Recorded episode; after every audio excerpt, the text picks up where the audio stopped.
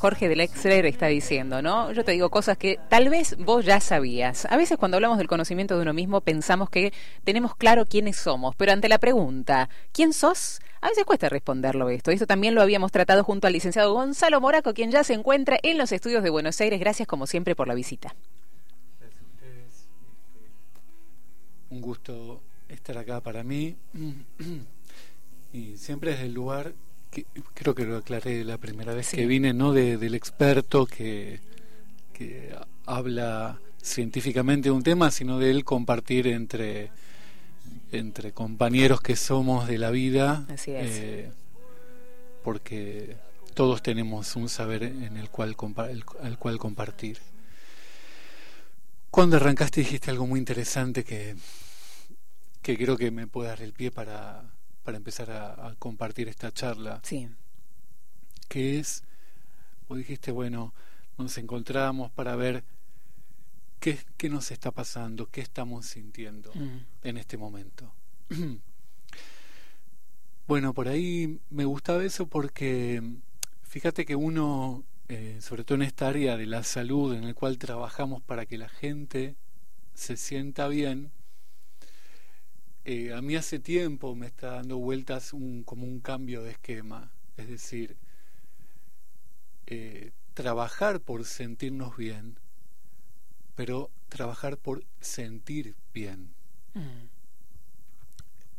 Este jueguito de palabras es interesante porque eh, a mí me gusta o lo, es algo que estoy como meditando últimamente, eh, a raíz de otras, de otras vidas y de la personal, es esto de eh, poder abrirnos a la experiencia, poder tener como si te dijera el corazón sensitivamente abierto.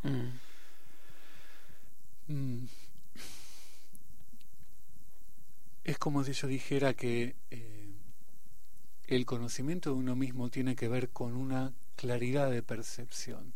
Y para tener claridad de percepción está bueno intentar ver qué estoy sintiendo, qué me está pasando. Mm. Lo que vos decías, esas preguntas que decías al principio, pero formulárnoslas con, con, con cierta profundidad. Porque a veces, ¿qué pasa? Uno dice, bueno, pongo un par de ejemplos. Eh, debería hacer gimnasia para sentirme, debería ir al psicólogo, debería este, ir a un lugar, a una charla, una conferencia.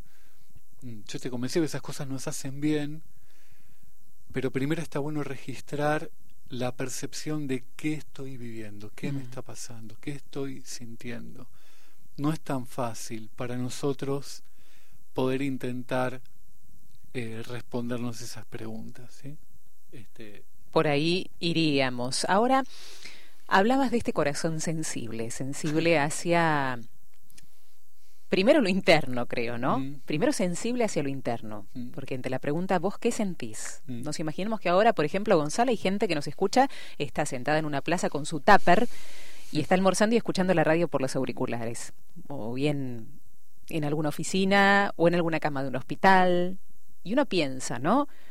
Esta pregunta que nos sensibiliza a la vez, que es ¿qué estoy sintiendo en este momento?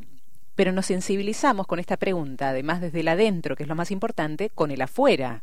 Empezamos a, a, percibir los sonidos, podemos empezar por eso, ¿no? A ver qué, qué es lo que estoy viendo y observando en este momento. Y parece bobo o tonto, pero se nos escapan estos detalles para que mm. se nos sensibilice el corazón. ¿Por qué? Porque parece que estamos con un piloto automático o muchas veces robotizados, ¿no? Totalmente. Lo que marcas está bueno porque siempre que hablamos del mundo interno nunca es en detrimento de lo externo. Sí. O sea, en nuestra práctica o nuestra búsqueda interior, al menos desde mi concepción, nunca es como un este la búsqueda de un mero bienestar individual. Sí. ¿no? La imagen del tupper. Yo puedo estar disfrutando de una tarta, no sé qué se pone, un tupper o, un guiso de lentejas de anoche y eh, sentir los olores, las texturas, el, mm. aroma, el, gusto. Es como está por ir relacionado con lo interno. Pero esa captación de, de, ese aspecto más sensible me sirve para, al estar bien conmigo mismo y, y sentir esa experiencia, inmediatamente estar abierto al mundo externo. Mm. Es decir, yo puedo estar disfrutando de mi guiso, de mi sándwich, y estar viendo qué le pasa al que está al lado, o estar en sintonía con el que está al lado. Nunca, en este sentido, nunca cuando hablamos de ocuparnos de nosotros mismos o de ver qué me pasa a mí, mm. está desligado de qué le puede pasar al otro. Claro, no implica un sentimiento egoísta. Totalmente, mm. totalmente. Sino todo lo contrario. A mi juicio nunca lo implica. Claro. Si uno está bien aspectado, bien ubicado en esto, mm. nunca implica un divorcio de lo externo. Lo externo puede ser eh, mi barrio, el, mundo, incluso mi familia, este, no necesariamente algo tan alejado de mí. Esto es donde yo digo que eh, por eso es tan importante el que estoy sintiendo. Y ya que hablaste de la comida, está bueno el ejemplo, porque estamos una hora mm. este, épica para la comida. No puedo decir, bueno, termina la comida en tres segundos.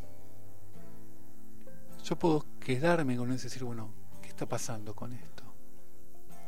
La primera respuesta podría ser, bueno, es ansiedad. O tengo hambre, si mm. querés, menos profunda. Y ahí está bueno dar un paso más Si tengo ansiedad, ¿qué hay detrás de esta ansiedad? Si esta urgencia o este llenar la panza rápido, ¿qué, qué puedo esconder? ¿Qué puede haber? ¿Qué, qué me está pudiendo decir un, un mero ritual mm. eh, que de hecho le estoy sacando el potencial de ritual al, al, al comer tan rápido y al no tener tiempo para mí? Entonces, desde esa premisa uno puede llegar a pensar, pensar como integralmente, para hay algo que no está funcionando bien en mí. La palabra ansiedad, nosotros tenemos como un, un término común que sería, lo digo muy mal, pero es un término coloquial que es una preocupación excesiva por lo que me puede pasar o por el futuro. Sí. Y a veces el comer eh, rápido o el no disfrutar o estar en, un estado más, más de alerta puede implicar miedo, puede implicar temor por sobre el futuro, puede implicar una preocupación económica. Acá está bueno mm. Sintonizarnos. Sí, vamos a hacer una pausa porque aquí en esto que nombrabas último, me gustaría que desarrollemos cuáles son esos bloqueos del corazón que no permite al corazón ser permeable, conmigo y con los demás. Ese ensimismamiento muchas veces muy profundo que lleva al, al individualismo, al querer todo para uno, al no dejar actuar a los demás. ¿Cuáles son esos bloqueos del corazón? ¿Por qué causa un ser humano en esta ciudad puede sentirse así, bloqueado? Si te parece, después de la canción. Si estás entre volver y no volver. Si ya metiste demasiado en tu nariz. Si estás como cegado de poder. Tírate un cable a tierra. Y si tu corazón ya no va más si ya no existe conexión con los demás, si estás igual que un barco en alta mar, tírate un cable a tierra. Y yo estoy acercándome hasta vos, bajo la luna,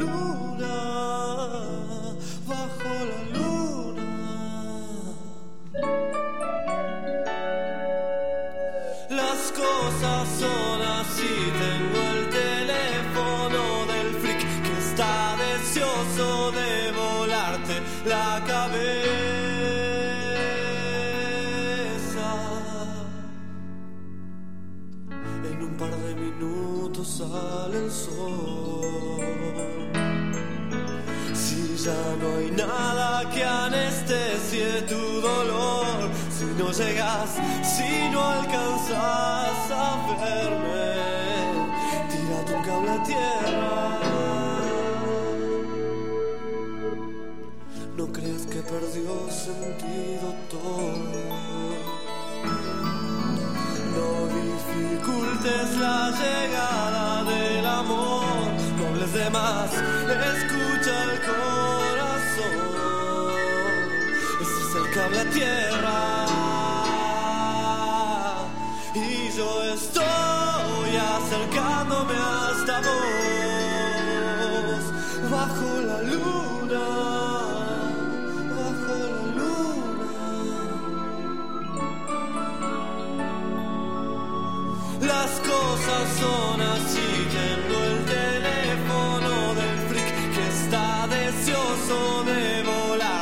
La cabeza.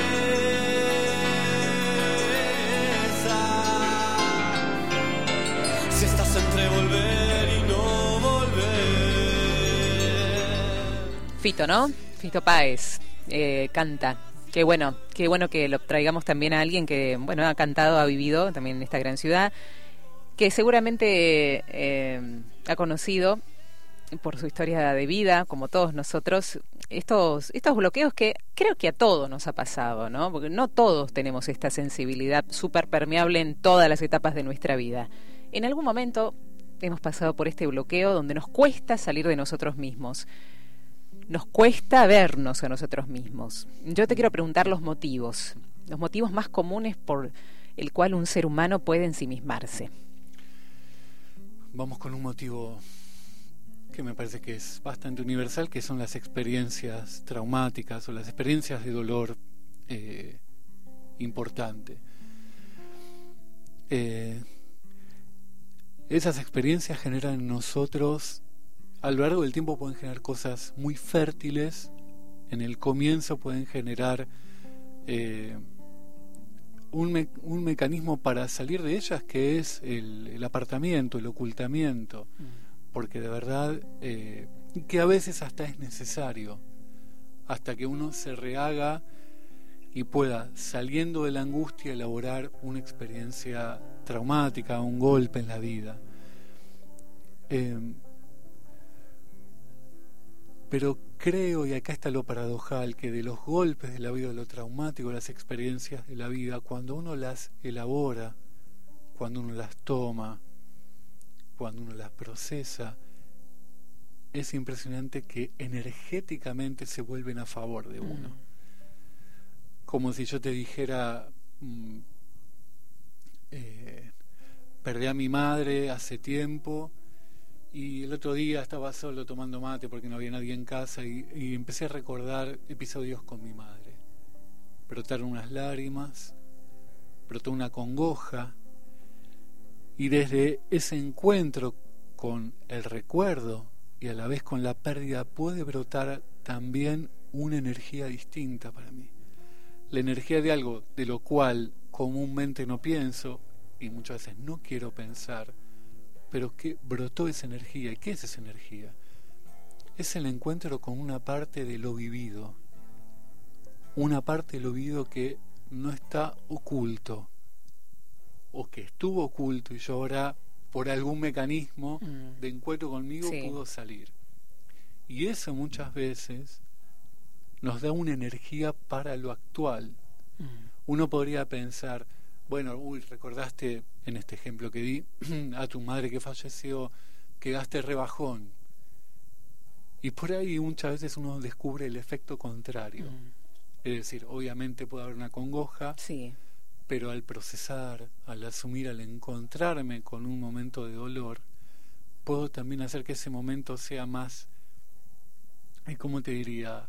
Más, entre comillas, llevable y a la vez más parte mía. Eso es lo que hace que mi energía vital pueda eh, aumentar, porque es un aspecto de mi vida que, como si yo te dijera, lo, lo tengo, lo tomo, está presente en mis venas, en mi sangre. Mm, qué interesante tomar en el conocimiento de uno mismo a las heridas, porque las heridas somos nosotros. el sufrimiento mío es mío, soy yo el sufrimiento. Ese sufrimiento que yo mismo tengo que elaborar. Y que a veces cuando no lo elaboramos, laborare, ¿no? Trabajarlo, surge, parece como una especie de película repetida en nuestra vida hasta que Dios mismo lo permite, podamos finalmente sacarlo para afuera. Hay un ensimismamiento por la misma herida, por este dolor, que en este ritmo que llevamos en la ciudad muchas veces, al no saber quizás por desconocimiento o ignorancia, cómo trabajar ese dolor o esas heridas profundas. Vos dabas el ejemplo de la muerte de un ser muy cercano y querido, ¿no? Quizás cuántos de nosotros tenemos verdaderamente trabajado esto y no lo conocemos, ¿no? No conocemos cómo o no lo, lo, hemos trabajado. Esa herida está trabajada. Y esto significa también, o está dentro del conocimiento de uno, ¿no? Yo me fui un ejemplo profundo. Sí. Pero tomando lo que decís, podríamos decir, este, no fui invitado a un cumpleaños, mm. o en tal reunión se olvidaron de, invitarme, o no, asistí, pero no asistí porque alguien no quiso. ¿Qué me pasa a mí con esa noticia? Mm. Entonces yo puedo decir, bueno, ya está, puedo tomar muchas respuestas de acomodación, bueno, ya está, no, no, no me importaba. Mm. En realidad yo, hay uno digo, está bueno estar atento a qué me pasó a mí en eso. Mm. ¿Qué me provocó? Escucharme. Me sentí menos que el otro, sentí el dolor de la exclusión, mm. sentí que era menos que el grupo que fue y al cual yo no, no, no me he sentido parte. Entonces, eh, fíjate que ahí estamos hablando, si querés, por ahí en, lo decimos acá a la vuelta, sería como una pavada. Bueno, te invitaron y ya está, mm. ¿viste? Andás a, anda a comer pizza. Sí. Registrar. ¿Qué pasó en mí con eso? ¿Qué pasó en mi corazón y qué puede seguir pasando? Y ahí es donde por ahí está bueno compartirlo con alguien para decir, bueno, che, objetivémoslo, ver qué es, como vos hablabas, muy bien del sufrimiento y del dolor, hay un autor que dice, el dolor es parte del juego, el sufrimiento es parte de la mente. Mm. Bueno, algo de eso siempre hay, en un punto es cierto, porque ese es el sufrimiento que yo tengo que poner mm. en la mesa. Me sentí excluido, bueno, soy realmente excluido. Sí. ¿Qué me hace rememorar o este episodio actual que me trae en la memoria de antiguas exclusiones. Y puedo ir desde si querés al colegio primario. Total, de la infancia donde hay mucho núcleo ahí, ¿no? Hay mucha base de lo que nos pasa. Eh, porque si uno dice, no te invito, Gonzalo, a un cumpleaños, y vos podés verdaderamente de corazón decir, bueno, otra vez será, y seguís. Pero otro verdaderamente le duele. ¿Por qué le duele? Y pues cada uno de nosotros lleva, cuando uno se moviliza a través de una emoción, por eso es tan importante tomar contacto con el mundo emocional, creo, hay una raíz. ¿Por qué a él le pasa de largo esto y a mí no? Totalmente. ¿No? Hay una herida. Creo que a partir de ahí, creo que está buenísimo el conocimiento de uno. Ahí es donde, cuando decir, detectaste eso, ahí es donde vos lo tomas. Como si yo te dijera una actitud sagrada con vos mismo. Mm. Tomar, ¿viste? Como si uno dijera, tomo el afecto muy querido, tomo un plato que alguien lo preparó con cariño para mí, tomo a mi hijo en mis manos, tomo la herida en mis manos, me hago cargo de esa herida. Me hubiera gustado ser como que está al lado, que no tiene problema, dijo otra vez, será, mm. a mí no me pasó eso. Bueno, mm. ¿qué hago con esto? Y el trabajo en ese punto es un trabajo que, te repito, puede generar hasta incluso vitalidad porque me tomo entero, me hago cargo entero, me, me descubro entero, no, no, no tapo, no oculto. Vamos a hacer una última pausa. Esto lindo que nos pasa junto a Gonzalo Moraco en este 2019, hablar de temas más que importantes. Hoy es el Día del Periodista y a veces se, se mm, tratan algunos temas como si fuese el fin del mundo y a veces no lo es así. ¿no? Estos son temas importantes. Estos son temas que creo que debemos conocer cada uno. Estamos invitados a eso por la gracia de Dios. Ya venimos. Ya fue, yo me bajo de este tren, choca contra una pared. Ya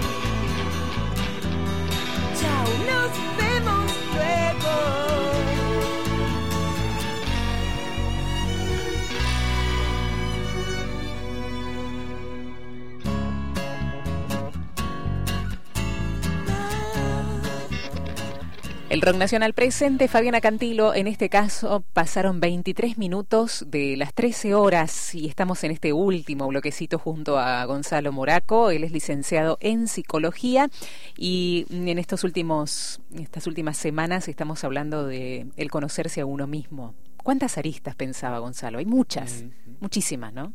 En este sentido. Eh, nos adentramos en los bloqueos del corazón, hablamos de las heridas, hablamos de hablamos de tomarnos el tiempo necesario para descansar y desde ese descanso tomar conciencia de lo que estamos haciendo, por eso hablábamos de aquel que quizás esté almorzando en este momento y tomar contacto con esos olores, aromas y sabores. Mm. Y no son eh, detalles superfluos, pensaba, ¿no? Nos habíamos adentrado también este 2019 en estar en el presente, en un presente activo, en un presente que nos permita ese contacto con nuestro corazón, ¿no?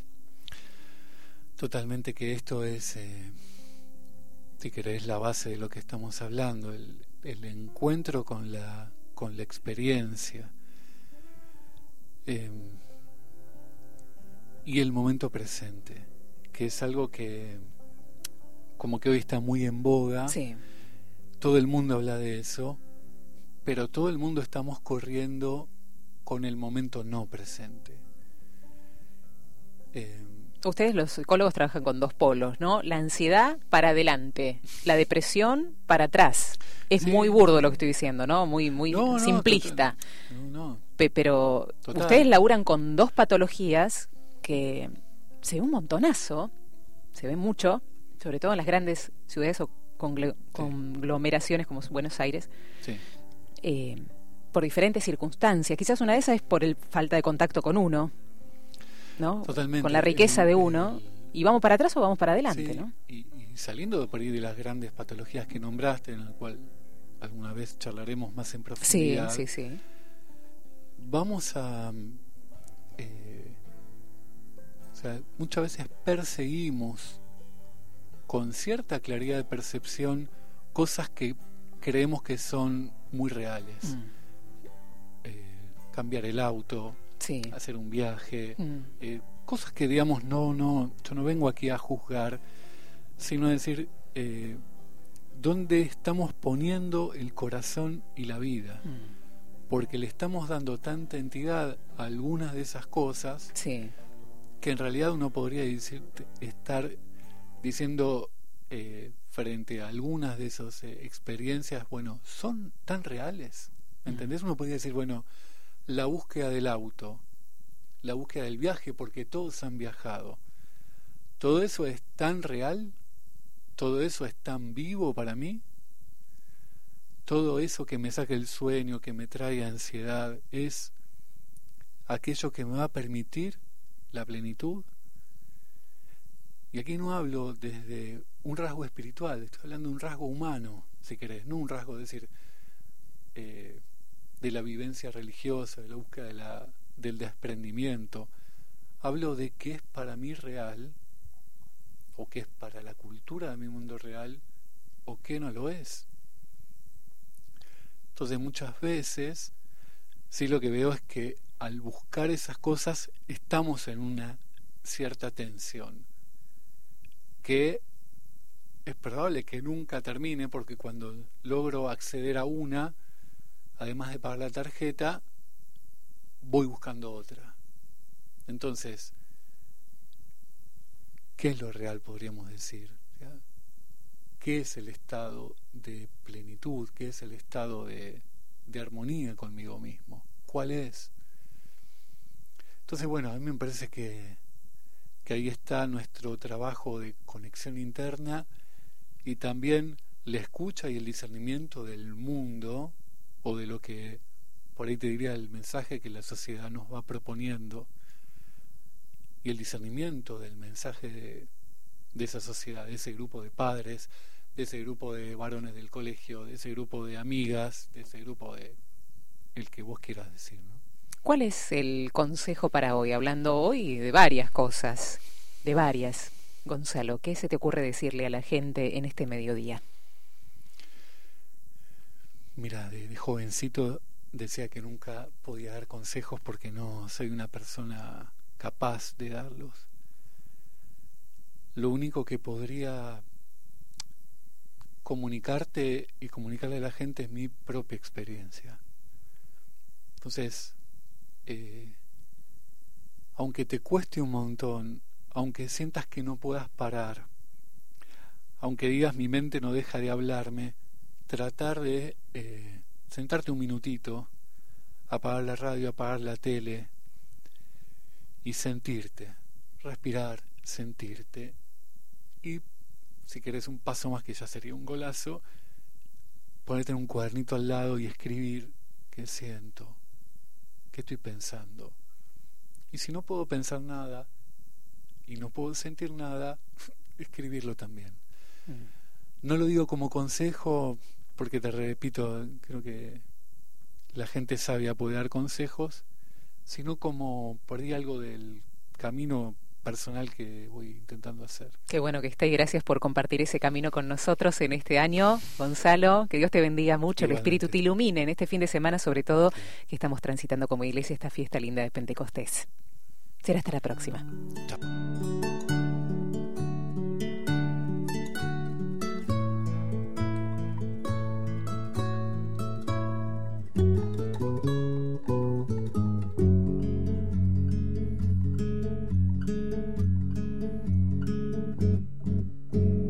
La piedra viene de abajo y se vuelve cerro, y se vuelve cerro.